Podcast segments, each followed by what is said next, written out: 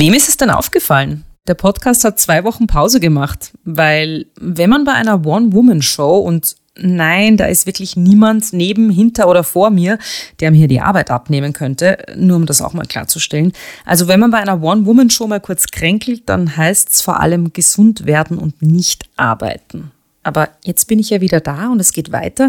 Und äh, diese persönlichen Minuten, wo wir so unter uns sind, möchte ich gleich mal nutzen, um mal wieder Danke zu sagen.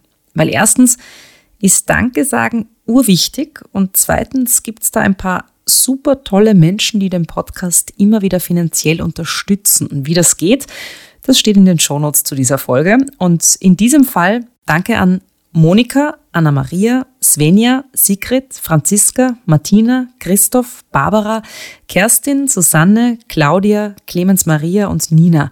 Ja, ein paar mehr Männer könnten es schon ruhig noch sein. Ihr alle und generell du, die oder der du gerade zuhörst, seid großartig, weil ihr euch Gedanken macht über die wichtigen Themen. Macht ihr euch manchmal eigentlich auch Gedanken, wenn es ums Thema Kochen geht? Also ich schon. Ich koche ja extrem gern und ich kenne mich damit auch recht gut aus. Kein Wunder, ich bin ja auch eine Frau und damit fürs Versorgen zuständig. Und Kochen fällt da definitiv hinein, also zumindest im Kleinen zu Hause. Seit ich Kinder habe, koche ich allerdings nicht mehr so gern, weil ich es eigentlich nicht so angenehm finde, ständig Sätze wie, das schaut urgrauslich aus oder das esse ich sicher nicht zu hören. Wie ist denn das bei dir, Paul? Wie oft hast du in deiner beruflichen Kochlaufbahn schon gehört, das schmeckt mir nicht? Bisher noch gar nie. Und zu Hause mit deiner Tochter? Sie sagt es nicht wirklich so, weil sie ist erst zwei Jahre alt, aber sie hat mir schon gezeigt, mit ihrer Reaktion, Augen weg und dann das Essen wegschieben, dann habe ich gewusst, okay, es ist nicht ihres. Was war das? Ein super gutes Erdbeerjoghurt, was ich mit frischen Erdbeeren gemacht habe. Eigentlich eines meiner Lieblingsdinge von meiner Kindheit, aber ihr hat es anscheinend nicht geschmeckt. Oh Mann, was für Fragen! Frauenfragen, der Podcast mit mir, Marila. Heute mit Paul Iwitsch. Hallo und herzlich willkommen zu einer weiteren Folge von Frauenfragen. Hallo Paul, schön, dass du da bist. Beziehungsweise in dieser Podcast-Staffel bin ja eigentlich fast immer ich bei meinen Gästen. Also schön, dass ich bei dir sein kann, nämlich im Tieren-Restaurant im ersten Bezirk in Wien. Ja, schön, dass du da bist. Danke für die Einladung. Ich freue mich schon auf dieses Gespräch. Wir sitzen hier ja in deinem Büro. Vielleicht beschreibe ich es kurz. Es sind viele Bücher äh, auch hier zu sehen. Äh, viel Gold, also nicht echtes Gold, sondern die Farbe Gold an der Wand auch. Dann Kochkleidung, glaube ich, hier. Eine Weinflasche sehe ich. Es ist Vormittag. Ich habe wie immer was zu trinken mitgebracht. Äh, was darf ich dir denn einschenken? Ich habe einen äh, Prosecco mitgebracht, einen äh, Frauenpower-Tee oder genderneutrales Wasser. Ich liebe Wasser. Äh, du hast mir auch einen Tee eingeschenkt. Ja, da haben wir einen sehr guten Kräutertee. Sehr aromatisch. Ich hoffe, du bist zufrieden. Er schmeckt total gut. gut. Aber hat das irgendwas mit Frauen? Es gibt ja diverse Tees, eben Frauenglück, Frauenpower, äh, Frauenkraft, was weiß ich. Die ganzen Bezeichnungen bei den Tees verstehe ich überhaupt nicht. Der Ursprung von Tees ist eigentlich ein medizinischer Zweck. Also da gibt es sehr gute Kräuter, die was für, für viele Dinge gut sind. Also ich habe einmal früher Freundin ein PMS-Tee entwickelt. Mhm. Der hat ihr tatsächlich geholfen. Du bist ja jetzt quasi Experte, als Koch auch. Und wenn du dich vor allem auch noch mit Kräutern und so beschäftigst, äh, was ist denn in einem Tee drinnen, der irgendwas mit Frau im Titel hat? Also wie, wie kommt man da überhaupt drauf? Die Frage stelle ich mir selber. Ich glaube eher, dass ein Marketing was braucht, um Menschen zu erreichen. Und deswegen gibt es dann bestimmte Namen, die was vielleicht eher zweckentfremdet werden. Und dass Menschen wie ich, die einen Podcast machen mit dem Titel Frauenfragen, das dann irgendwie einbauen und verwenden. ja, ist gut, wenn man generell darüber spricht, weil ich habe erst letztens mit Anna in der Kinderabteilung mit deiner das, Frau? Ja, mhm. das beobachtet, wo ein Junge quasi ein Mädchen-T-Shirt nehmen wollte, wo die Mama gesagt hat, na, das ist was für Mädchen. Und wir denken uns, wenn es jemandem was gefällt, dann zieh es an. Aber es wird ja da schon begonnen zu kategorisieren. Ne? Ich stelle dich vielleicht kurz mal vor für alle, die dich noch nicht kennen. Du bist 44 Jahre alt, äh, groß, schlank, mit tiefliegenden Augen und einem durchdringenden Blick, der andeutet, da weiß einer ziemlich genau, was er will. Du trägst einen Bart, äh, der am Kinn schon leicht angegraut ist und wenn du nicht gerade kochst, ähm, trägst du gerne auch mal einen lässigen Business-Look. Du lebst in einer Beziehung und hast mit deiner Frau eine zweijährige Tochter. Mit 14 hast du die Schule geschmissen und auf Anraten deiner Schwester beschlossen, Koch zu werden. Nach Stationen in unterschiedlichen Restaurants bist du seit etwas mehr als zehn Jahren Küchenchef und Geschäftsführer des vegetarischen Restaurants Tian in Wien, wo wir heute eben auch sitzen. Und du hast es geschafft, damit als erster vegetarischer Koch Österreichs einen Michelin-Stern zu bekommen. Ist das so wie ein Oscar in der Gastroszene? Wie darf man sich das vorstellen? Also der Michelin-Stern ist schon für Köche immens wichtig. Also für mich war es immer wichtig. Das ist einfach eine Bestätigung für die Arbeit, was man macht. Ob es jetzt lebenserfüllend ist, das muss jeder selber für sich wissen. Also man kann auch ohne Michelin-Stern sehr gut leben, aber es ist trotzdem eine schöne Auszeichnung. Für mich ist es eher die Bestätigung nach meinem Streben nach Qualität und nichts anderes. Mhm. Das Tieren hat auch vier Hauben und dein zweites Lokal in München hat mittlerweile auch schon einen Michelin-Stern. Äh, du bist also sowas wie der Superstar der vegetarischen Kochszene, kann man sagen. Ja, Superstar, das Wort mag ich eigentlich gar nicht. Wir haben ein sehr gutes, starkes Team, mit dem kann man sich einfach besser gemeinsam verwirklichen. Und das ist dann schön, wenn, wenn das einfach auch bestätigt wird in Form von ausgebuchten Restaurants.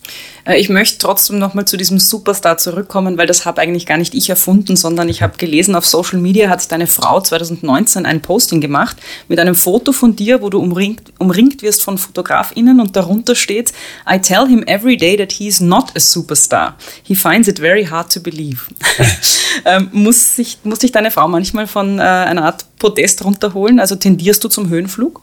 Nein, also ich habe sehr gute Bodenhaftung. Und ich glaube eher, da geht es meistens darum, dass sie nicht erkannt wird. Und das finde ich teilweise dann sehr unangenehm, wenn sie dabei ist und nur ich wäre angesprochen und sie wird da quasi nicht angesprochen. Aber so geht es auch meinem Sommelier, im, im andere. Und er sagt jetzt, wow, mittlerweile erkennt man mich auch. Und denkt man, ja, eh cool, nicht? Also mir ist das ja nicht ganz unrecht. Frauenfragen ist eine Art Experiment bzw. Spiel. Ich erkläre kurz mal die Spielregeln. Also du musst meine Fragen beantworten, kriegst aber drei Joker. Es gibt einen Nein-Joker, den kannst du mir dann geben. Äh, wenn du sagst, na, die Frage beantworte ich sicher nicht. Äh, es gibt den Richtungswechsel-Joker, wenn du findest, äh, eigentlich würdest du gern wissen, was ich zu dieser Frage sage. Oder du kannst auch jemanden anrufen. Ich stelle jetzt ein paar Fragen, die bekannten Frauen genau so gestellt werden bzw. gestellt worden sind. Und ich bitte dich jetzt um kurze Antworten, äh, weil wir gehen jetzt auf den roten Teppich. Okay. Am roten Teppich. Beginnen wir mit der Standardfrage. Du hast heute, ähm, bist komplett schwarz gekleidet. Mal schauen, das stimmt. Nein, die Schuhe sind weiß. Schwarze Jeans, glaube ich. Und oben so eine Weste. Welchen Designer trägst du?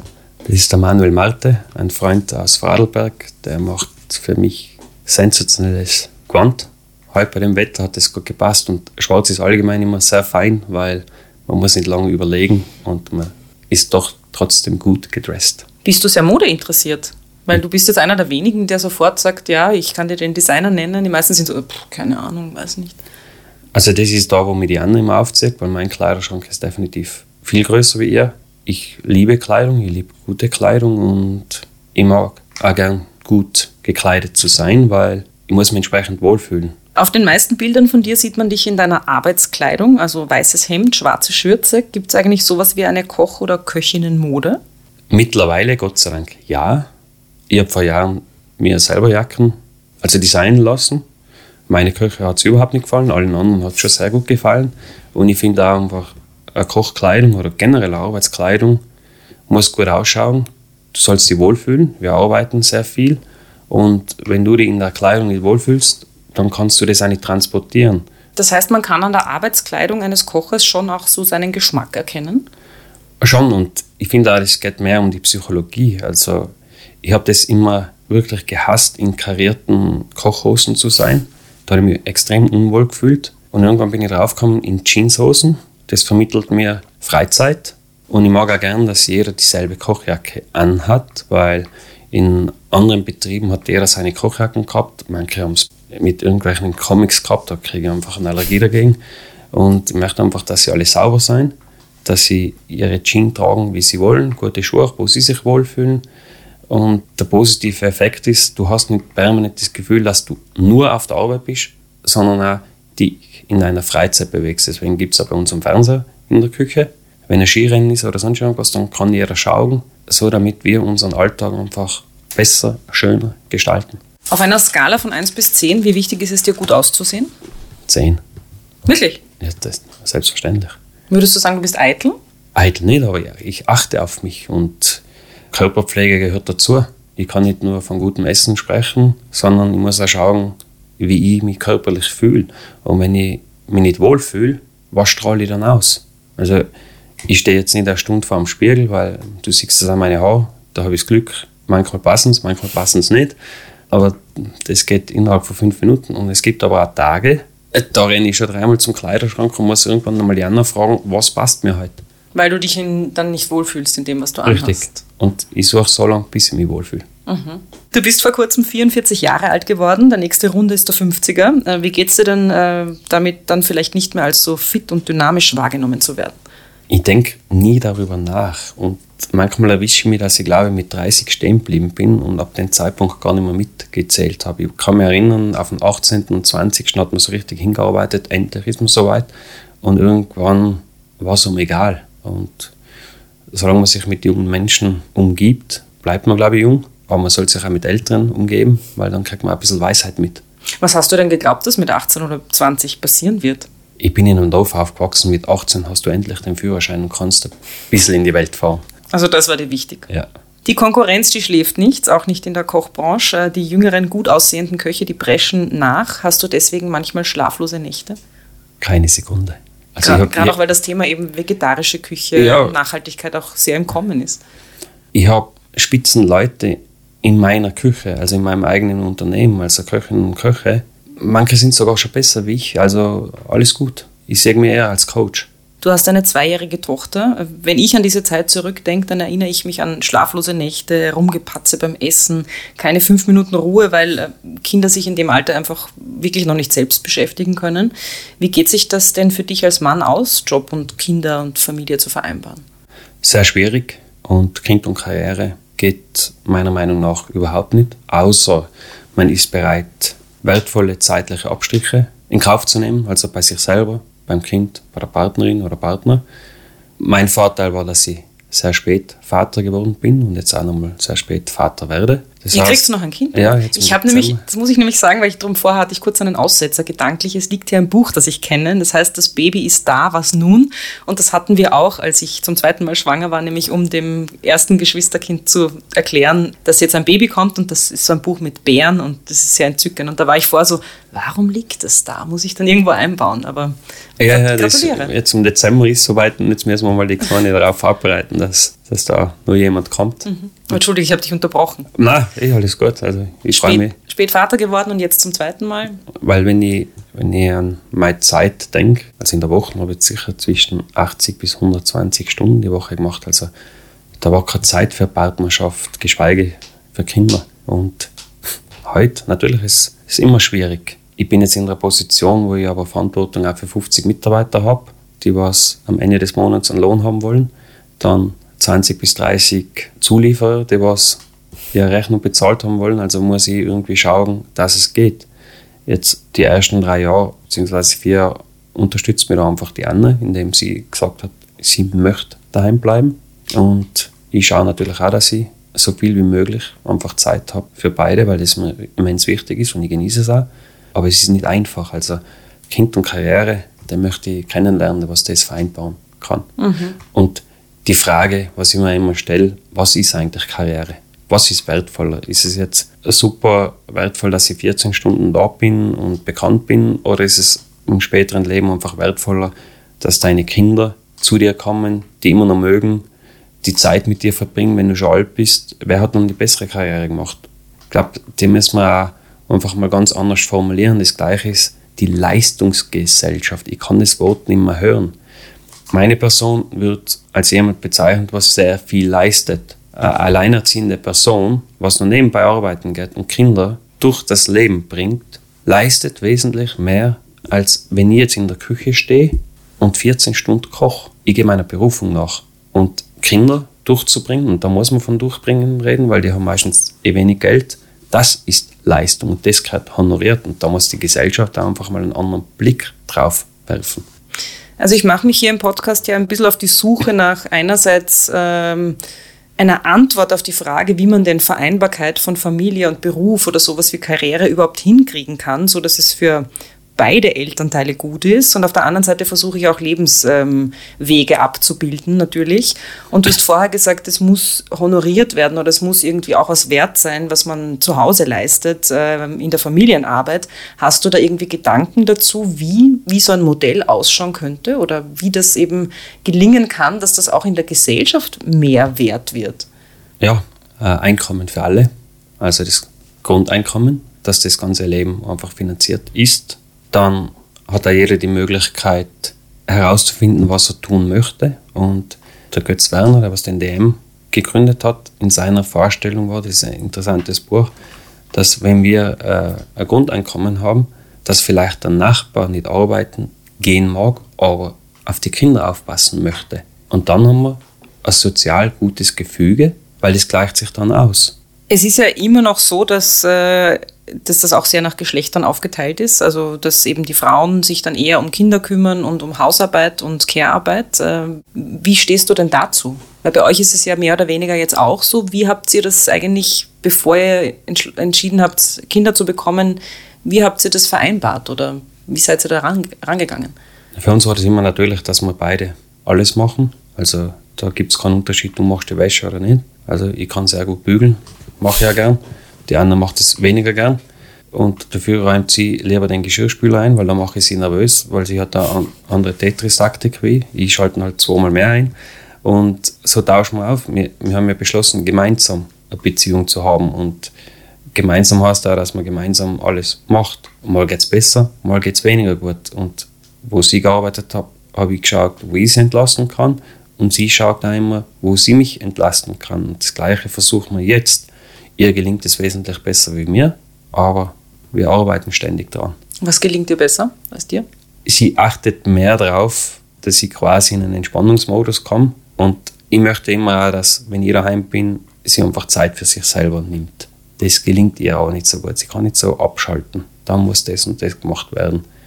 Das, was du beschreibst, das habe ich bei mir selber äh, auch so erlebt. Und ich glaube, Manuel Ruber war es, der über seine Frau auch so gesprochen hat, der gesagt hat, ja, sie versuchen das halt auch möglichst gerecht ähm, aufzuteilen zu Hause, aber seiner Frau fällt es wesentlich schwerer, dann einfach mal loszulassen und zu sagen, okay, ich, ich mache jetzt wirklich was für mich, auch wenn da noch der Wäscheberg steht und auch wenn vielleicht der Geschirrspüler noch einzuräumen ist. Hast du dafür eine Erklärung? Das ist Typsache.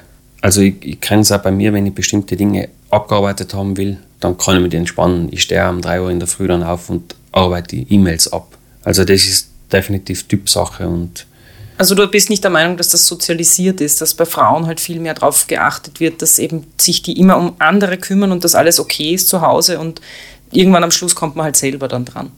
Es wird sicher mehr dem weiblichen Anteil beigebracht mit Fürsorge, aber wir sind alle alt genug, selber Entscheidungen zu treffen und wenn ich Dinge tun würde, wie ich sozialisiert worden wäre, dann wäre ich vielleicht immer noch ein Vollidiot. Also ab 16 kann man sein Leben in die eigene Hand nehmen und man darf sich weiterentwickeln. Also das ist eine Ausrede.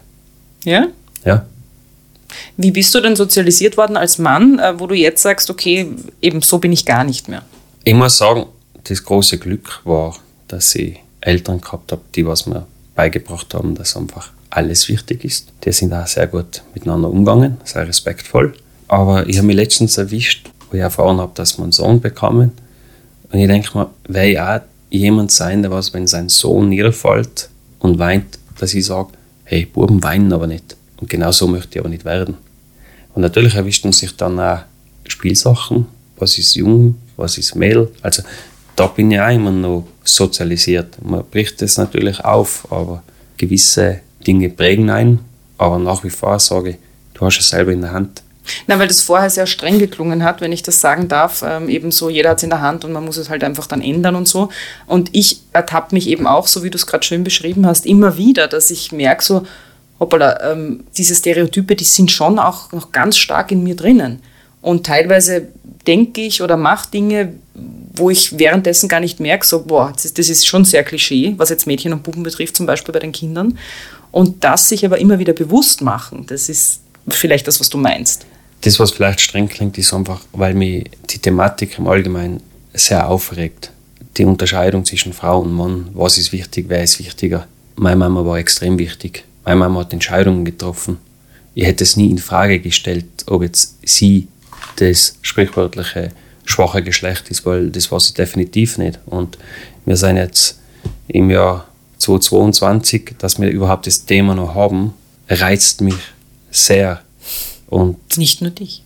Ich finde da teilweise gar keine Worte, weil das ist wirklich so ein Thema, wo, wo es in mir brodelt dann. Äh, du hast eben eine zweijährige Tochter und kriegst jetzt einen Sohn. Äh, ich möchte noch mal ganz kurz auf das eingehen, weil ich das bei Männern dann schon immer wieder erlebe, dass das wichtig ist, einen Sohn zu haben. Wie, wie war für dich so die erste Reaktion? Weil du machst dir ja doch viele Gedanken auch darüber. Ich habe ein zweites Mädchen erwartet. Deswegen war meine erste Reaktion Verhalten. Dann habe ich darüber nachgedacht, wie war ich als Kind? Und ich glaube, ich war nicht einfach. Obwohl meine Schwester jetzt gesagt hat, dass die Mama sie einmal gerügt hat, dass, weil sie hat dieselbe Sorgen gehabt bei ihrem Sohn, dass der so wird wie ich. Mhm. Und die Mama hat gesagt, dass ich ein sehr nettes Kind war. Und ich habe mich aber auch anders in Erinnerung. Und ich hoffe einfach, dass wir in der Lage sind, unsere Kinder das mit auf den Weg zu geben, dass sie liebenswertige und selbstbestimmte Menschen werden. Inwiefern unterscheidest du dich von deinem eigenen Vater als Vater? Schwierig zum Sagen, weil mein Vater war natürlich sehr viel auf der Arbeit, also 14 Stunden teilweise, 16 Stunden. Aber in der Zeit, wo er Zeit gehabt hat, war er komplett für uns da. Und was ich heute besser verstehe wie damals, weil ich merke es jetzt selber, wenn ich irgendwo nach München muss oder jetzt so wie Fahrgästen nach Berlin fliege, es reißt um richtig so einen Schmerz ins Herz, dass man das Kind jetzt nicht sieht. Und das ist ganz was anderes, wenn ich da bin, weil ich denke mir, okay, ich bin in zehn Minuten daheim, kann sie anschauen. Mhm. Aber so wegfliegen außer Landes, das ist brutal. Und ich glaube, dass das auch für ihn sehr oft sehr schmerzhaft war. Also ich finde äh, ich habe erst vor kurzem ein Gespräch geführt mit Thomas Schäfer-Ellmeier, dem Tanzschulleiter, der früher Manager war und äh, erzählt hat, dass er im Grunde auch zwei Kinder äh, so gut wie nie zu Hause war und aber jeden Tag telefoniert hat mit seinen Kindern. Und da habe ich so die Frage, weil das höre ich jetzt bei dir auch raus, das kann ja für einen Mann genauso wenig wie für eine Frau angenehm sein, nie bei seinen Kindern zu Hause zu sein und die nie wirklich echt zu erleben und jetzt nur diese Rolle umgehängt zu haben. Ich bin der Vater, bin der Ernährer, ich kümmere mich halt ums Geld. Äh, macht unsere Gesellschaft es den Männern aber zu leicht, dass sie vielleicht sagen, so nicht, ich will das so nicht? Vielleicht, aber ich habe mir bewusst entschieden, sehr spät Kinder zu bekommen. Ich wollte mein Leben vorher geregelt haben. Und wenn man ein Kind hat, dann hat man auch eine Verpflichtung und eine Verantwortung. Es sollte selbstverständlich sein, dass man der nachkommt. Ich möchte kein Papa werden, der was einfach die Fotos für die Kinder herumzeigen und auf das stolz ist, aber dann nicht dabei ist, zu erleben, wie sie aufwachsen. Weil früher oder später kriegt man den Preis dafür. Ja, also, und man kann es auch nicht mehr nachholen. Na, und, und da ist einfach brutal, weil Kinder können ja bis zum siebten Lebensjahr, hat man ein Kinderpsychologe das erklärt, nicht abschätzen, ob du jetzt bei der Arbeit bist oder nicht. Mhm. Sie brauchen dich jetzt. Sie verstehen Arbeit, aber du bist in dem Moment nicht da.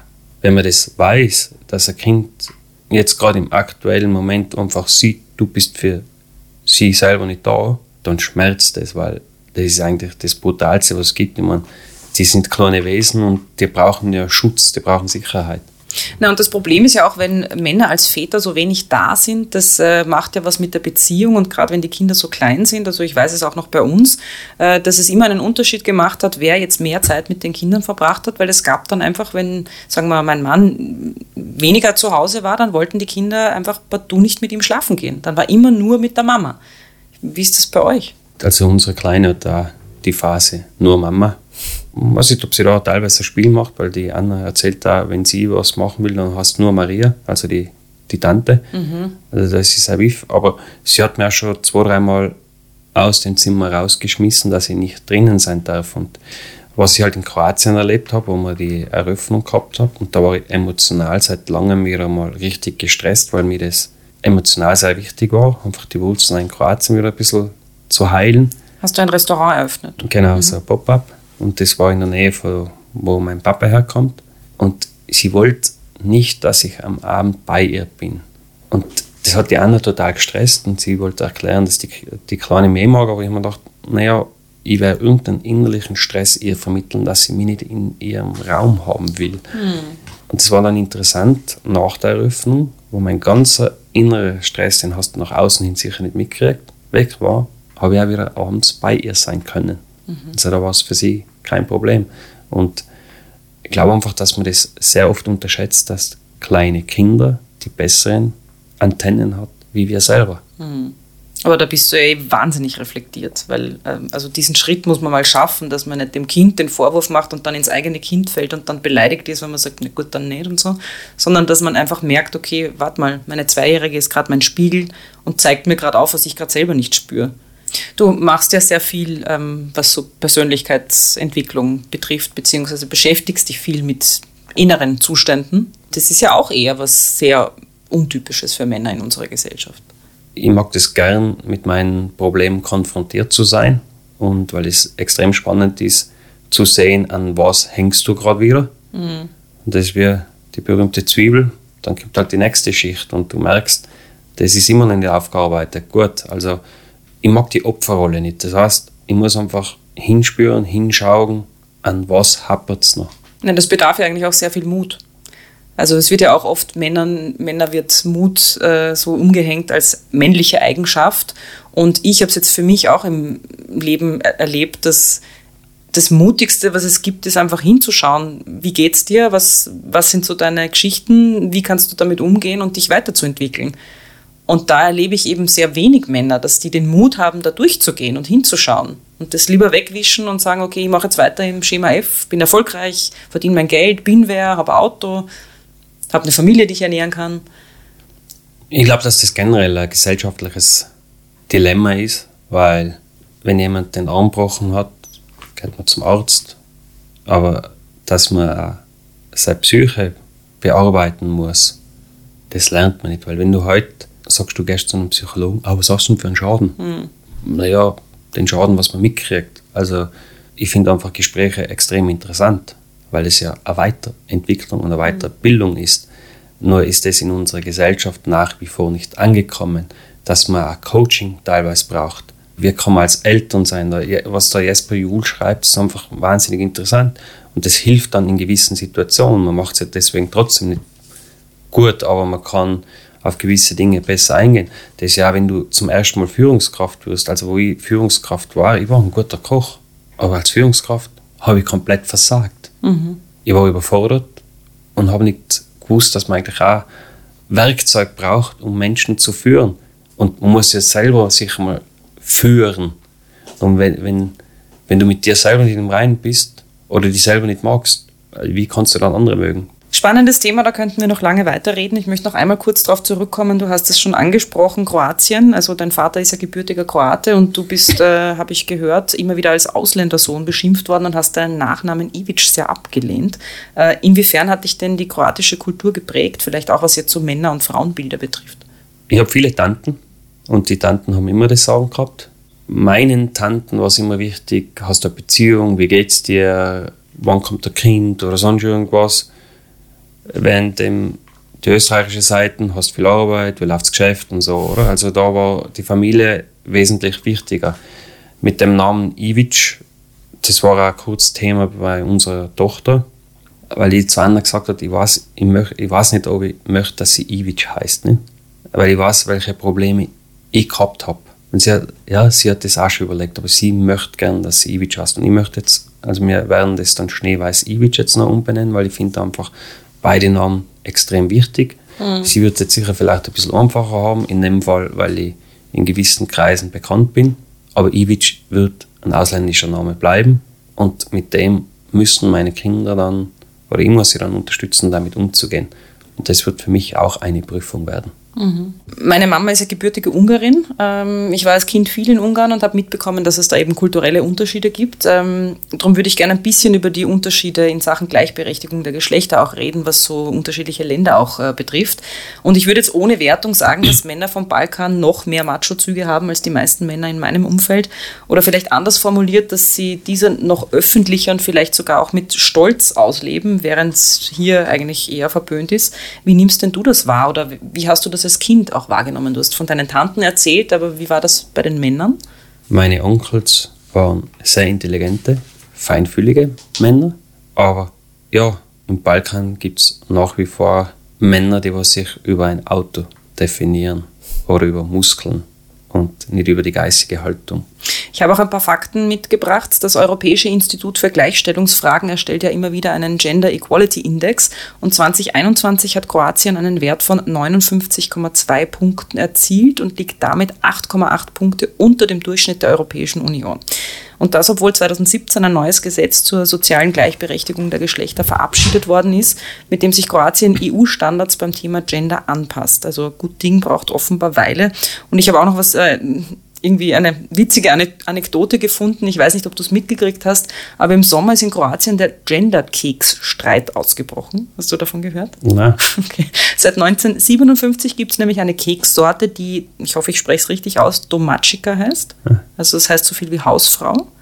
Und seit heuer steht auf jeder Kekspackung immer noch eine Berufsbezeichnung für Frauen drauf, zum Beispiel Hausfrau und Programmiererin, Hausfrau und Managerin oder Hausfrau und Krankenschwester. Und einigen Menschen hat das nicht gefallen, weshalb es jetzt auch eine Petition gibt, nach der Gerechtigkeit für Männer gefordert wird, indem äh, es eben auch einen Bauarbeiterkeks geben soll. Bisher haben nur 154 Menschen unterschrieben, also das Ziel von 200 Unterschriften wurde ganz klar verfehlt. Warum ich das erzähle? Vor allem dir als Koch, kann man, würdest du sagen, mit Essen zum Thema Gleichberechtigung irgendwas beitragen? Indem es vorlebt.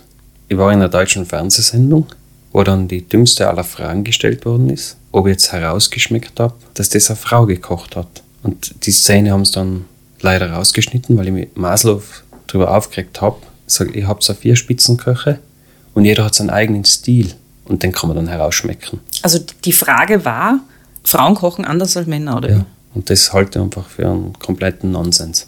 Das also, gleiche ist auch in der Gastronomie, wieso Frauen nicht so belastbar sind, dass sie Köchinnen werden. Das stimmt auch nicht. Frauen, also ich kenne Männer, die was nicht belastbar sind, ich kenne Frauen, die was nicht belastbar sind. Aber ich kenne auch genauso viele Männer und Frauen, die was sehr belastbar sind. Mhm. Meine Frage hat auch gar nicht darauf abgezielt. Äh, du weißt aber, weil du den Podcast kennst, dass ich einiges so mit Augenzwinkern mhm. äh, frage. Die Joker möchte ich hier auch nochmal ins Spiel bringen. Ähm, das Tieren ist ein rein vegetarisches Lokal. Wie man weiß, sind ja eher mehr Frauen als Männer Vegetarier äh, oder waren es zumindest sehr, sehr lange. Wolltest du quasi zum Schnitzelland Österreich, das zumindest kulinarisch sehr klassisch männlich geprägt ist, einen Befreiungsschlag für Frauen starten? Nein, das war es nicht so. Ich wollte einen Befreiungsschlag für mich selber starten und zu dem Zeitpunkt in der Phase meines Lebens habe ich eine Veränderung gebraucht. Die war dringend notwendig. Was ich erlebt habe am Anfang, das war überraschend für mich, dass der Frauenanteil 90 Prozent war und Männer hineingeprügelt werden haben müssen, weil sie der starke Mann so viel Angst hat vor einem vegetarischen oder veganen Essen.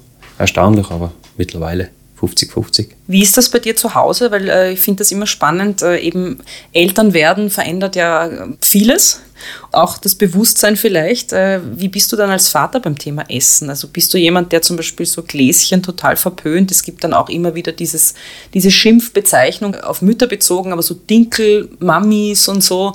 Äh, wo ortest du dich denn da ein? Ich glaube, ich bin eine schlimme Person. Ich sehe überall Zucker, Fett und da bin ich irrsinnig allergisch dagegen, weil Kinder brauchen nicht die Zuckerzufuhr. Ich bin auch äußerst unentspannt, was die Ernährung betrifft. Und vor allem in Kindergärten und Schulen habe ich keinen Einfluss drauf, was sie für einen Schrott kriegt dann zukünftig und sie wird versaut, was anderes kann man nicht nennen und ich bin da hochsensibel. Also ich nerve auch, glaube ich, sehr oft die anderen damit.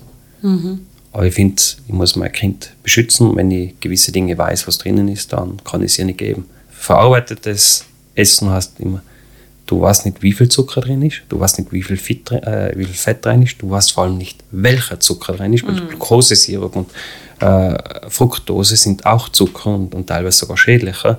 Und ich habe nichts dagegen, wenn unsere Klone ein Kuchen isst, wo ich weiß, wie viel Zucker drin ist und ich weiß, welche Eier drin sind, was für Mehl drin ist. Da habe ich überhaupt kein Thema.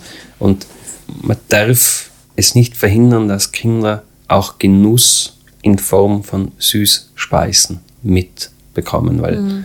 ich kann mich immer noch an den Kuchen erinnern, was die Mama mir zum Geburtstag gemacht hat oder den Obstfleck. Das ist auch ganz was Wertvolles. Also da bin ich jetzt nicht ganz radikal, nur was mir einfach permanent stört, ist, dass die Politik da nicht ihrer Verantwortung nachkommt. Wir haben einfach extrem fettleibige Kinder, Kinder mit vielen Allergien, also sehr kranke Kinder und das ist zum Großteil der Lebensmittelindustrie und Agrarindustrie geschuldet. Auch darüber könnten wir stundenlang reden. Ich möchte noch einmal kurz äh, auf deinen Beruf zurückkommen. Es hat eh was damit zu tun. Äh, wenn man sich das Ranking der Spitzenköche anschaut, dann stellt man fest, äh, in dem Fall braucht man gar nicht gendern, weil es sind wirklich fast nur Männer. Die Frauen, die muss man mit der Lupe suchen. Ich habe nachgeschaut, unter den besten 100 äh, Köchen Österreichs sind, glaube ich, zwei Frauen oder so. Sterneköche in Österreich keine Frau. Wie kann denn das sein? Ähm, jetzt stelle ich natürlich die provokante Frage und auch da gibt es die Joker. Sind Männer die besseren Köche? Überhaupt nicht. Es gibt auch sehr viele Männer, die was gar nicht kochen können, auch Köche. Wie gibt es dann? Lassen sich Männer dann vielleicht äh, lieber beklatschen als Frauen und werden so Spitzenköche? Na, glaube ich auch nicht. Also es gibt einfach vielleicht nicht so viele Frauen, die was den Kochberuf über die Jahre noch nachverfolgen, die was vielleicht nach der Lehrzeit schon aufhören. Und da gibt es sicher auch Betriebe, die was sehr viel dazu beitragen. Wir haben eigentlich eine gute Mischung bei uns im Betrieb, mhm. in unseren Betrieben. Was sind das für Gründe, warum Menschen dann aufhören? Denunzieren. Also das Arbeitsklima meinst ja. du? Mhm. Eine provokante Frage dazu noch, äh, oder haben Männer und sind deshalb eher Spitzenköche einfach mehr Zeit, richtig gut zu werden, weil sich eh die Frauen daheim um alles kümmern und ihnen alles abnehmen? Ich kann jetzt nur von mir sprechen. Ich habe bis 39 weder Familie noch sonst irgendwas gehabt. In der Zeit habe ich auch geschaut, dass ich sehr viel in meinen Beruf investiere. Aber dann könnte die Vermutung ja schon ein bisschen naheliegen, dass, dass das mit der Familie zu tun hat. Weil ich meine, mit Familie. 39 als Frau dann noch zu sagen, ich kriege jetzt Kinder und gründe eine Familie, nicht mehr so einfach. Familie kriegen, also Familie und Karriere, das haben wir eh schon eingangs gehabt, ist einfach sehr schwierig zu vereinbaren. Aber eine der tollsten, großartigsten Köchinnen war die Frau Bacher. Die hat Karriere gehabt, quasi, einen eigenen Betrieb geleitet, hat Kinder gehabt mit dem, was sie immer noch in Kontakt ist, was sie so weiß. Und hätte es in ganz Österreich Sterne gegeben, dann wäre sie eine Sterneköchin gewesen. Und sie war mit Sicherheit eine der besten Köche oder Köchinnen überhaupt in Österreich. Also da gibt es genug. Aber interessant ist, weil ich letztens das Thema mit meinen Frauen gehabt habe, wie, wie, die, wie sie das eigentlich bei uns sehen, mit Führungskräften. So, ja, das ist alles bei uns männlich. Und ich mir gedacht, sehr interessant. Sage ich, warum? ja, der Küchenchef ist männlich und der Restaurantleiter. Dann sage ich, die Finanzchefin, weiblich. Excellence Hospitality Management ist mit der Julia stark besetzt. Nicht? Marketing macht meine Frau zum Teil mit. Also wir haben auch in dieser Position einfach ein ausgeglichenes Verhältnis. 3-3. Mhm. Aber anscheinend wird in dem Fall der Küchenchef höher gestellt als andere Bereiche. Und das habe ich sehr interessant gefunden, weil ein Restaurant ist ja nicht nur Koch und Kellner, sondern ist ein Gesamtbereich. Aber vielleicht geht es da wieder genau darum, äh, was man sieht und was man nicht sieht. Und es ist ja eben in unserer Gesellschaft erstrebenswert, das, was man sieht nach außen. Und das ist ja oft das, was Männer leisten. Das ist, darum habe ich ja so ein Plädoyer immer in die Richtung. Und die Arbeit, die Frauen zu Hause leisten, die sieht man ja nicht. Und deshalb ist sie vielleicht auch weniger wert. Und vielleicht geht es jetzt in diesem Gespräch mit deinen äh, Kolleginnen auch genau darum, dass natürlich der Küchenchef, den sieht man, äh, die Kellner sieht man, die Finanzlerin sieht man nicht, obwohl die vielleicht mindestens genauso wichtig, wenn nicht in manchen Punkten vielleicht sogar noch wichtiger ist als der Ke Oberkellner jetzt. Ja, das war eben so interessant, weil ich das so nicht gesehen habe. Mhm. Weil für mich sind alle wichtig. Aber das, muss man einfach sagen, das ist gesellschaftlich ein Riesenproblem da sind wir wieder bei der Leistungsgesellschaft, dass die Personen, die was daheim sind, einfach nichts wert sein. Die werden kategorisiert in der Schublade faul. Da muss man definitiv ansetzen, dass da ganz andere Thematik reingeht. Das gleiche ist mit Führungskräften. Man hat ja so eine Studie mal rausgegeben, dass laute Menschen als Führungskraft gelten. Und alle, die was ruhig und besonnen sein, als eine schwache Führungskraft. Und während der Pandemie hat man gesehen, wem seien die Leute gefolgt? Die, was geschumpfen haben, die, was drauf, weil die sind Führungskräfte. Vor denen habe ich am meisten Angst. Wie würdest du dich als Chef bezeichnen? Ich hoffe, dass ich fair und besonnen bin, aber das müssen meine Mitarbeiter beantworten. Ich bin aber sicher sehr fordernd. Würdest du dich als Feminist bezeichnen? Wenn es um Gleichstellung und Gleichberechtigung geht, dann ja. Also du hast kein Problem mit dem Wort? Nein, ich habe ab und zu ein Problem, dass in unserer Gesellschaft Gleichstellung, Gleichberechtigung noch nicht angekommen ist. Mhm. Das heißt, du bist eher einer, der das einfordert oder fordern möchte. Und ich hoffe, dass ich es vorlebe, weil mich irritiert es immer, wenn, wenn ich höre, dass Frauen weniger bezahlt werden wie Männer in der gleichen Position. Verstehe ich einfach nicht, weil in dem Fall geht es um Leistung. Und ich hoffe auch, dass mir die Leute dann auch darauf aufmerksam machen, wenn ich es nicht machen würde. Mhm. Jetzt bist du ja auch Unternehmer. Wie ist das denn bei der Personalsuche?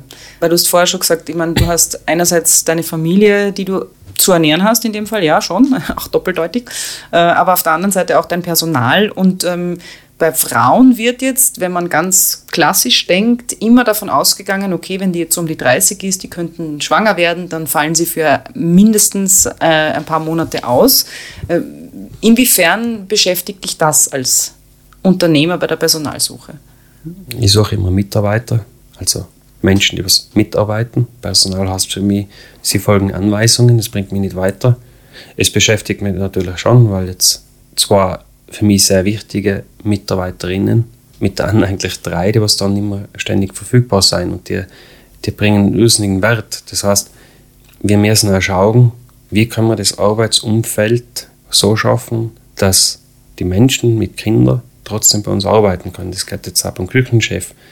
Der sieht seinen Sohn nur eine Stunde. Das geht nicht. Das, mhm. das macht ihn unrund, das macht uns unrund und das wollen wir nicht. Also, das ist jetzt auch so eine Sache, dem was wir uns einfach stellen müssen. Wie kann man schauen, dass wir auch ein Arbeitsplatz werden, wo man Kinder haben kann? Mhm. Hast du da Ideen dazu? Also was könnte es denn bei euch jetzt konkret für Möglichkeiten geben, dass das mir war am liebsten ein eigener Kindergarten, aber für das sind wir zu klein. Aber auch mit Homeoffice oder dass, dass sie die Kinder mitnehmen können, was auch immer, mit Tagesbetreuung. Also mhm. Also da sind wir sehr offen. Wir haben noch keine, keine Lösung. Also ich strebe es auch für mich selber an. Ich mhm. will was von meinen Kindern haben. Ich glaube auch, dass die Unternehmen einfach gefragt sind, da, weil die Politik da vielleicht noch hinterherhinkt, gute Lösungen zu finden für ihre Mitarbeiterinnen und Mitarbeiter, die eben Kinder haben. Und das haben ja sehr viele. Ich finde, was die Politik sofort umsetzen könnte, wäre zum Beispiel, wenn jetzt eben die Frau entscheidet, nur mehr 20 Stunden zu arbeiten, dass der Betrieb ihr trotzdem volles Gehalt geben kann.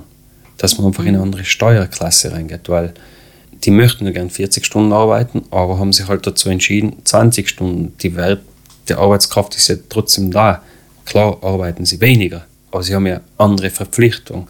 Und da soll es eigentlich ein Modell geben, dass man sagen kann, hey, kümmere dich nicht drum, du kriegst das volles Gehalt. Wenn dein Kind krank ist, ob Mann oder Frau, ist total egal, bleib daheim, das ist kein Urlaubstag. Also wir müssen immer davon ausgehen, dass das nicht ausgenutzt wird, aber bei meinen Mitarbeitern lege mir Hand ins Feuer, dass die das nicht tun, so dass keiner einen Stress hat, scheiße, mein Kind ist nicht da und ich kann jetzt zur Arbeit nicht kommen, weil mhm. das ist einfach ein Stress. Und da denke man auch über Dinge nach. Ist nicht immer einfach, aber ich finde einfach, man sollte versuchen, diese Rahmenbedingungen zu schaffen. Da braucht man aber auch den Konsens und die Möglichkeit von der Politik, dass man sich das finanzieren kann. Und mir ist es vor zehn Jahren irrsinnig nachhaltig was mich beeindruckt hat. Wir haben eine Abwäscherin gehabt. Ich kam um 7 Uhr, also um Viertel nach sieben in die Küche in der Früh und sie hat noch so Tränen mhm. in die mhm. Augen. So, was ist denn los? Nein, alles gut, Chef, alles gut. Ich sage, nein, nein, nein, alles gut. Sie hat ihren Dreijährigen um halb sieben abgegeben. Der Kindergarten macht aber erst um Viertel vor sieben auf. Damit sie ihre Sechsjährige bei der anderen Schule abgeben kann. Und sie hat einfach Angst gehabt um ihren Sohn, weil sie einfach die 15 Minuten nicht gewusst hat, was passiert mit dem? Das ist ja eine Katastrophe. Mhm. Und ich habe das ja nicht gewusst. Dann habe ich gefragt, warum sagst du nichts? Dann fangst du alle halbe Stunde, na, sie möchte ihren Job nicht verlieren, oder? Und eigentlich ist es Sache, dass die Menschen, die was im Unternehmen, also bei uns arbeiten, Angst haben, also damals, mir mitzuteilen, dass das nicht funktioniert, dass sie vielleicht eine halbe Stunde später, ist ja kein Problem, oder? Und wenn du keine Kinder hast, dann weißt du das ja nicht, dass da um halb sieben irgendwas startet. Ja. Und dann erwartet man sich aber von den Menschen, dass sie irgendwie da voll bei der Arbeit dabei sind, wenn sie aber eigentlich solche Sorgen haben, die leicht zu lösen wären, jetzt in dem konkreten Fall.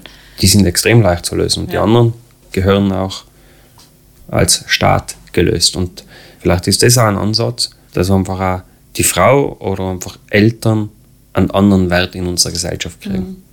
Naja, und äh, auch ein bisschen in die Richtung, wir haben es, finde ich, auch viel zu stark getrennt. Also das ist ja so, als, hätt, äh, als wärst du eine Person im Berufsleben und als wärst du eine Person in der Familie. Und das ist ja so vernetzt miteinander. Also eben, es kann wer krank werden, es gibt Sorgen, es gibt, das nimmst du ja alles mit. Du kannst, bist ja kein Roboter, der dann aufs andere Programm umschaltet und dann sagt, so, jetzt bin ich acht Stunden in der Arbeit, jetzt funktioniere ich und dann gehe ich wieder heim und dann funktioniere ich dort. Also es ist ja auch ein bisschen immer so, als wäre das so ein Manko, Eltern zu sein in der Arbeitswelt. Und im Gegenteil, ich bin ja der Meinung, man lernt als Eltern so viele Qualifikationen, die kannst du gar keinen Kurs irgendwie äh, in so kurzer Zeit äh, dir aneignen. Das heißt, der Mehrwert müsste viel mehr gesehen werden, dass du einfach als Eltern wertvoll bist für ein Unternehmen und nicht, na okay, jetzt hat die halt ein Kind gekriegt oder der, jetzt ist sie nicht mehr so einsetzbar. Definitiv, es muss wieder mehr Menschen, es muss mehr Empathie da sein, aber es müssen auch die Rahmenbedingungen geschätzt sein. Und ich verstehe Unternehmen schon, die was Mitarbeiterkosten haben, die was exorbitant hoch sein, weil es wäre schön, wenn du nur das zahlst, was der Mitarbeiter an Netto verdient. Dann könntest du sogar mehr zahlen, sondern es sind dann die ganzen Lohnnebenkosten und dann ist jeder Ausfall sehr schmerzhaft. Und da sieht man ja den Systemfehler. Wenn du heute in Maschinen investierst, kannst du die fünf Jahre abschöpfen. Aber ein Mensch musst du extrem hoch besteuern. Also dann siehst du schon mal, was ein Mensch eigentlich wert ist. Da haben wir schon mal einen, einen katastrophalen Systemfehler, der gehört auch behoben. Und auch die Wertschätzung gegenüber Eltern. Vielleicht noch zum Schluss, für dein erstes Restaurant hast du dir Sterne gewünscht. Was wünschst du dir dann für deine Tochter konkret?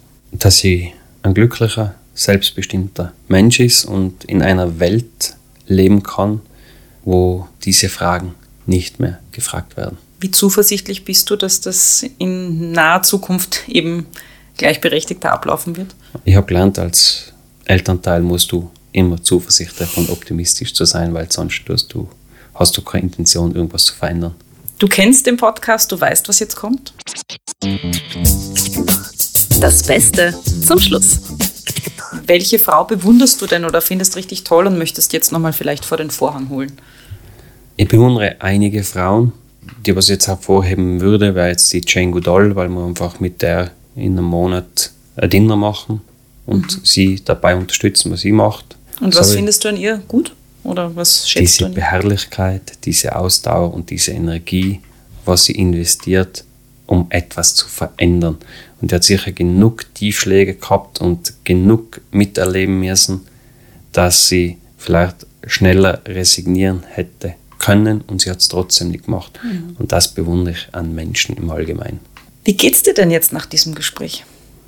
Sehr gut, ich würde das auch gerne weiter fortsetzen, auch die Möglichkeit haben, deine Ansichten zu hören, weil jetzt hat man ja nur meine Gedanken gehört und in einem Gespräch finde ich es immer sehr schön, wenn man einen Austausch hat, aber ich weiß, wie der Podcast ist, dass ich antworten muss und nicht du. Gibt es irgendwas, wo du sagst, okay, das, darüber möchte ich jetzt noch nachdenken oder darüber werde ich sogar noch länger nachdenken? Ich denke sehr oft darüber nach, auch, natürlich auch angeregt durch den Podcast, aber ich habe auch einen Freund, den, den Jakob, mit dem was ich immer Diskussion habe über solche Themen und es ist eine Bereicherung. Vielen Dank für das Gespräch. Äh, Du weißt, was jetzt kommt. Du hast keinen Joker verwendet. Das heißt, du kriegst ein Geschenk. Das habe ich am Anfang gar nicht gesagt. Ja, aber ich kenne jeden Podcast. Ja, eben wahrscheinlich deshalb, weil man gedacht, muss Deswegen habe ich zugesagt, wegen Geschenk. wegen Geschenk, genau. Schau, du kannst wählen. Ich habe äh, Schokolade. Hm, was habe ich noch? Color Glanz Shampoo. Oder ein Tropical Fantasy äh, Pflegebad mit einer Meerjungfrau drauf. Ich bin sehr anspruchsvoll, was Shampoos Ja, anbelangt. okay. Das ist kein natürliches Shampoo. Gut, das räume ich gleich wieder weg. Ja. Ich liebe Schokolade, deswegen habe ich auch dir eine Schokolade mitgebracht von Original Beans, Wow. Femme Virunga, wo sie Frauen dazu unterstützen, Unternehmerin zu sein, was in diesem Landkreis eigentlich mit dem Tod bezahlt wird. Irrsinnig gut, hohe Qualität, generell einfach fair und es gehört einfach viel mehr in diese Richtung getan, weil da habe ich auch ein Buch, das ist der Plan, wo das Kapitel ist ganz, ganz nur vier Seiten lang, wo es darum geht, und da geht es hauptsächlich um Klimaschutz, gerade weil ich es da liegen sehe, wenn Frauen gleichberechtigt wären, würden wir dieses Ziel sehr viel schneller erreichen, Ja. weil es einfach Kulturen und Landkreise gibt, wo Frauen nicht die Möglichkeit haben, Bäuerinnen zu sein, sondern einfach tagtäglich damit konfrontiert sind, dass man das, ihnen das Land einfach wegnehmen kann, weil es einfach männerdominiert ist.